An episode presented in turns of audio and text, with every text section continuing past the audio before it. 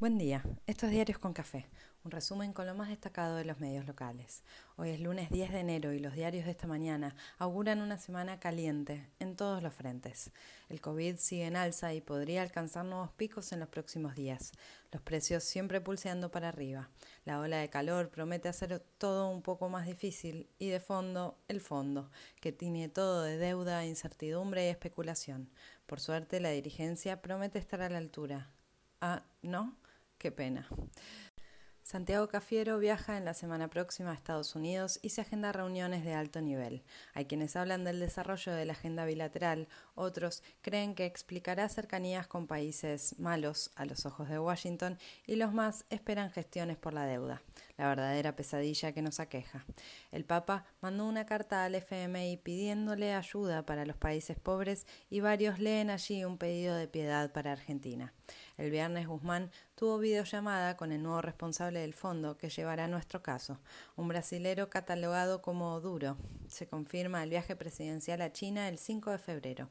Hay quienes miran con malos ojos y divisan un nuevo motivo de enojo de Estados Unidos en un momento clave, que se suma a la presidencia de la CELAC pero el gobierno insiste en diversificar su agenda y cree no tener que pedir permiso ni perdón por sus movimientos internacionales.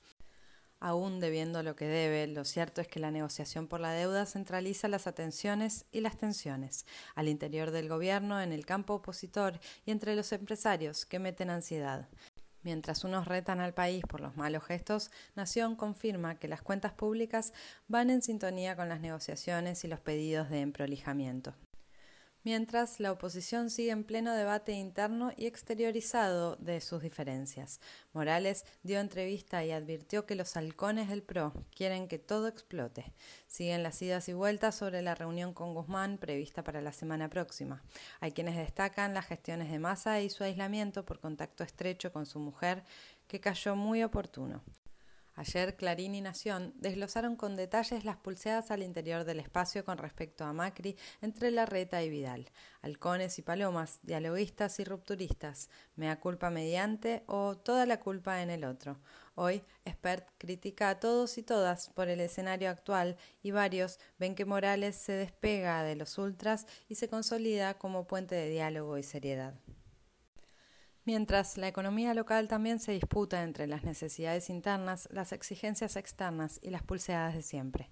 El gobierno negocia contrarreloj para cerrar con empresarios el nuevo listado de precios cuidados que vuelven con 1.300 productos más. Apuran audiencias públicas para avalar el aumento del precio del gas. Expectativa por lo que pase con el dólar blue tras la suba de tasa que no parece seducir mucho. Nación cuenta que el déficit cayó por las jubilaciones a la baja y la presión impositiva calculan una suba del PBI del 4% para el año que comienza.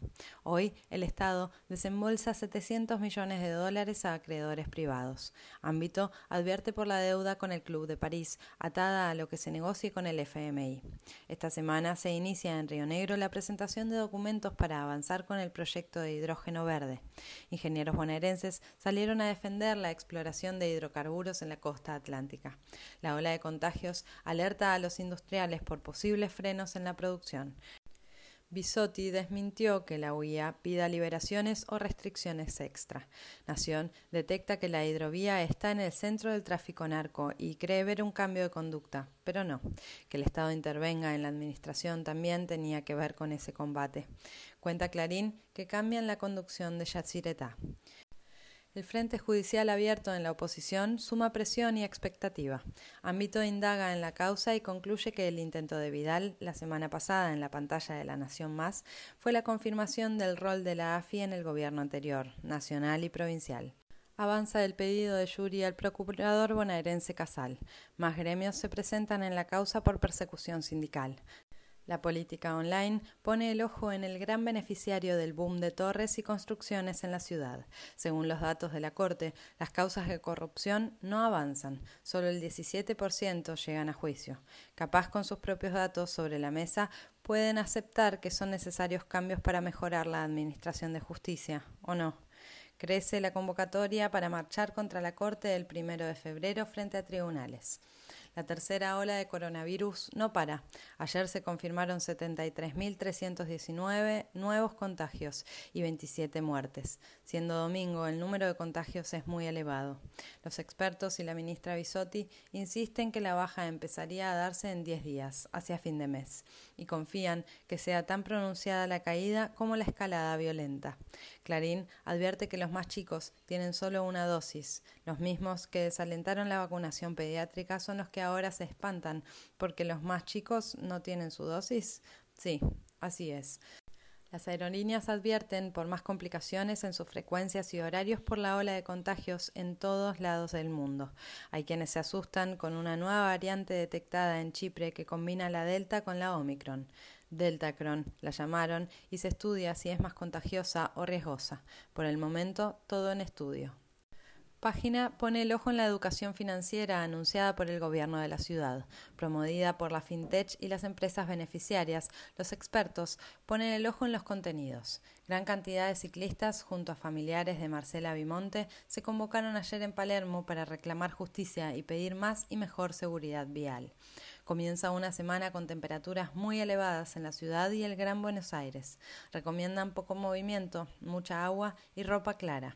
En Tucumán se registró un fuerte sismo de 5.7 grados en la escala Richter. Detuvieron al hijo de Antonio Ríos por abusar de una nena de 8 años. Un brote de botulismo dejó dos muertos y seis internados en terapia intensiva en Misiones. En el mundo, Ortega jura en su quinto mandato presidencial en Nicaragua, el cuarto consecutivo. En tapa de Clarín lamentan el aval de Argentina y los opositores detenidos. El periodismo se sigue yendo día a día. Trágico incendio en el Bronx mató a 19 personas en un edificio. La oposición de Venezuela se quedó con la elección en Barinas, un distrito clave para el chavismo. El afer Djokovic sigue conmocionando. La justicia australiana ordenó su liberación y puede jugar el torneo. El debate y la polémica prometen seguir. Por los casos de COVID, la liga local, que debería comenzar el 4 de febrero, arrancaría el 11. Así empezamos este lunes caliente, que no sea lo más leve posible.